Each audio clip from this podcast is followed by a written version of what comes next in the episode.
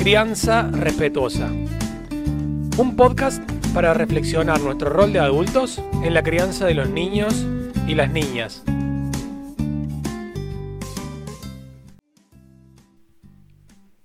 Hola una vez más, bienvenidos y bienvenidas a un nuevo encuentro. Hola Manu, ¿cómo estás? Hola Flor, hola a todos, hola a todas, ¿cómo están? Bienvenidos a este encuentro. Hoy vamos a hablar de un tema bastante recurrente en la infancia, que es el, miedo. El miedo es una emoción y sobre emociones hemos hablado también en el encuentro de inteligencia emocional, así que los invito a que lo escuchen si, no lo han escuchado aún. Y, bueno, como les decía, el miedo es una emoción que se activa cuando hay percepción de peligro presente o, o inminente, ¿sí?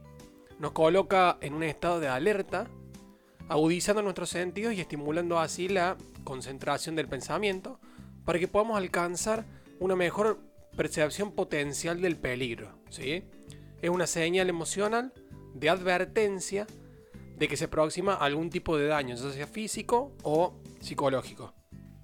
Exactamente, vemos entonces que como todas las emociones cumple una función que en este caso va a ser evitar que corramos riesgos innecesarios.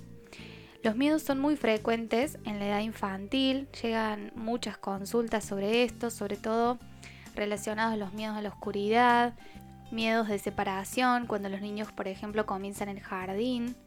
Y entonces podemos pensar que hay muchos miedos que son típicos a esta edad y luego van a ir desapareciendo por sí solos a medida que los niños y las niñas van creciendo.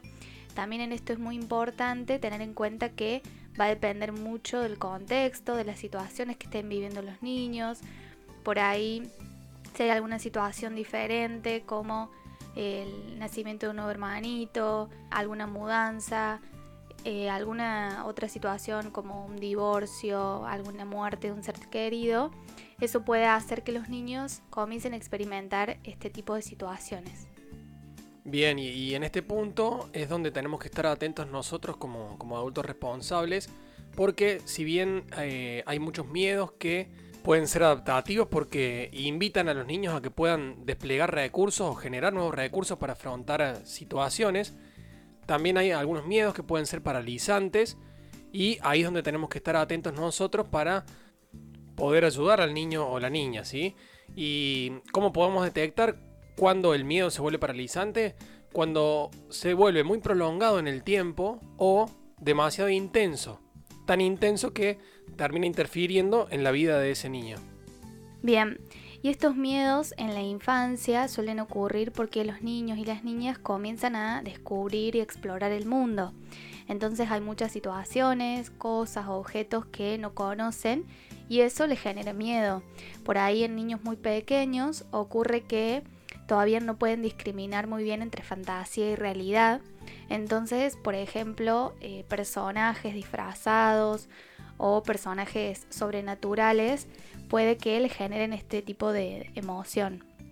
También a los niños un poco más grandes, estas situaciones eh, en las que sienten que no tienen conocimiento, información o que desconocen, todas estas situaciones les, van, les pueden llegar a generar miedo. Por ejemplo, cuando yo era muy pequeña, vi en la universidad una persona que se estaba recibiendo y sus amigos, su familia le estaban tirando huevos, harina y todo lo que hacemos cuando nos recibimos. A mí en ese momento me impactó mucho, era algo que desconocía totalmente y me generó esta emoción de miedo, de no querer recibirme nunca, de nunca querer estudiar para que no me pase eso era algo que yo desconocía, era una situación totalmente extraña para mí. Eh, entonces, bueno, creo que en, este, en estos momentos o en estas situaciones es cuando puede ocurrir eh, esta emoción. Muy bien, y bueno, como, como adultos, ¿qué podemos hacer nosotros para acompañar a nuestros niños y niñas cuando aparece alguna situación así de miedo más paralizante? Eh, lo primero, creo que, que, ya lo hablamos en otros capítulos también, pero es validar esa emoción, ¿sí? Esto implica no quitarle importancia y no minimizarla porque para ese niño ese miedo es algo importante en este momento y no ayuda en nada quitarle importancia. ¿sí? Em, por otro lado, debemos corrernos de nuestro pensamiento adulto de que ese miedo no tiene sentido en este momento y tenemos que acompañarlos no solo desde nuestras palabras, sino también con apoyo corporal, por decirlo de alguna forma, agacharnos con ellos, darles un abrazo, contenerlos y, bueno, obviamente también con las palabras. Bien, y para lograr esto es muy importante poder escuchar lo que ellos tienen para decirnos y transmitirles comprensión. Y para comprender necesariamente tenemos que escuchar atentamente e ir haciéndoles preguntas para que ellos se animen a expresarse. En este punto es muy importante evitar algunas cuestiones. Por un lado, evitar juicios o moralizaciones, es decir, dar órdenes decisivas sobre lo que deben hacer o no hacer. Por ejemplo, no deberías tenerle miedo a ese payaso porque él está intentando solamente hacerte reír, ¿sí? Esto genera en los niños y niñas que se sientan incomprendidos. Entonces, en próximas ocasiones en que experimenten alguna emoción, no nos van a venir a contar. También es muy importante evitar la ridiculización, la ironía, el sarcasmo.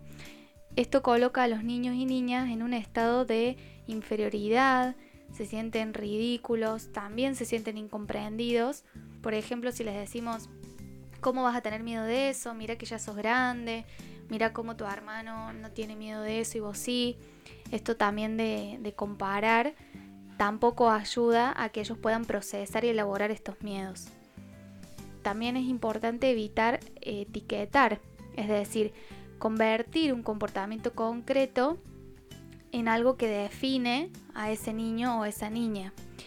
Por ejemplo, decirle, bueno, vos sos un miedoso, a vos te da miedo todo, ¿no? Como que ya encasillamos a esa persona en que es de esa manera. Muy bien, y una vez que los niños ya se dan cuenta que estamos ahí con ellos para acompañarlos en ese miedo, un ejercicio muy simple que pueden realizar ellos es ponerle un nombre a la emoción y describirla, ¿sí? Entonces nosotros les vamos preguntando, por ejemplo, tengo miedo cuándo y, y que él nos diga cuándo, cuando siente miedo normalmente hago tal cosa, por ejemplo, y, vamos ayudándolo a que ponga en palabras todo lo que va sintiendo, lo que va haciendo con eso que siente, y ese es un primer paso para que pueda ir afrontando eh, ese temor que tiene. Esto nos va a servir para identificar ciertos patrones que hay en, cómo se presenta la emoción y qué hace el niño con ella. Y nos va a permitir poder implementar una serie de estrategias ¿sí? cuando aparece esa emoción. Como por ejemplo, buscar algún lugar de la casa que el niño sienta como muy seguro, entonces invitarlo a que vaya a ese lugar cuando está apareciendo esta emoción. También sirve nombrar a, las cosas que les dan mucho miedo con, nombres ridículos o graciosos, ¿sí? porque eso les quita mucho poder. Podemos ayudarlos a pensar en algún objeto o algún muñeco que les vaya dando seguridad al principio para, para afrontar el miedo o invitarlos a que cuando crean que está apareciendo esta emoción empiecen a, tararear alguna canción, a cantar una canción que les guste. También podemos invitarlos a, respirar profundamente y, soltar el aire, concentrándose en la respiración para que, para que hagan frente a esa emoción. ¿sí? Todas estas son pequeñas estrategias que pueden ayudar a que el niño vaya haciéndole frente a esa emoción o a ese temor y de poquito vaya pudiendo elaborarlo. También es muy importante, sobre todo en edades muy tempranas, poder minimizar o evitar la exposición a cosas aterradoras, por ejemplo, películas, series, dibujitos de terror, sobre todo en edades en las que los niños, como decíamos, todavía no pueden discriminar entre realidad y fantasía. Eso es muy importante para no exponerlos a estas situaciones. También es muy importante evitar usar el miedo como forma de disciplina, es decir, amenazar a los niños y niñas. Por ejemplo, si sabemos que le tienen miedo a los payasos, evitar decirles, si te portas mal, te voy a llevar con, el payaso que tanto miedo le tenés, por ejemplo. Y una vez que hemos desarrollado todas estas estrategias, es importante que vayamos de a poco exponiéndonos a ese miedo. Por ejemplo, el miedo que llega mucho a consulta es el miedo a la oscuridad, cuando los niños empiezan a dormir solos, por ejemplo, en una habitación. Entonces, una vez que hemos generado estrategias, seleccionado algún objeto, alguna situación determinada o alguna herramienta para tener en ese momento de miedo, de a poco nos vamos enfrentando a esa oscuridad. Primero podemos dejar una luz muy tenue, o un velador prendido, por ejemplo. Después de a poco podemos ir apagando ese velador y dejar una luz en, otro espacio, pero que el niño sienta que no está completamente oscura la habitación. Dejarle, por ejemplo, una linterna cerca para que él pueda encenderla si necesita, ¿no? Y siempre nosotros acompañando ese proceso y respetando los tiempos del niño. En esto es muy importante tener en cuenta su ritmo, sus tiempos, como decimos siempre en, todos los podcasts. E ir acompañando esto de una manera progresiva.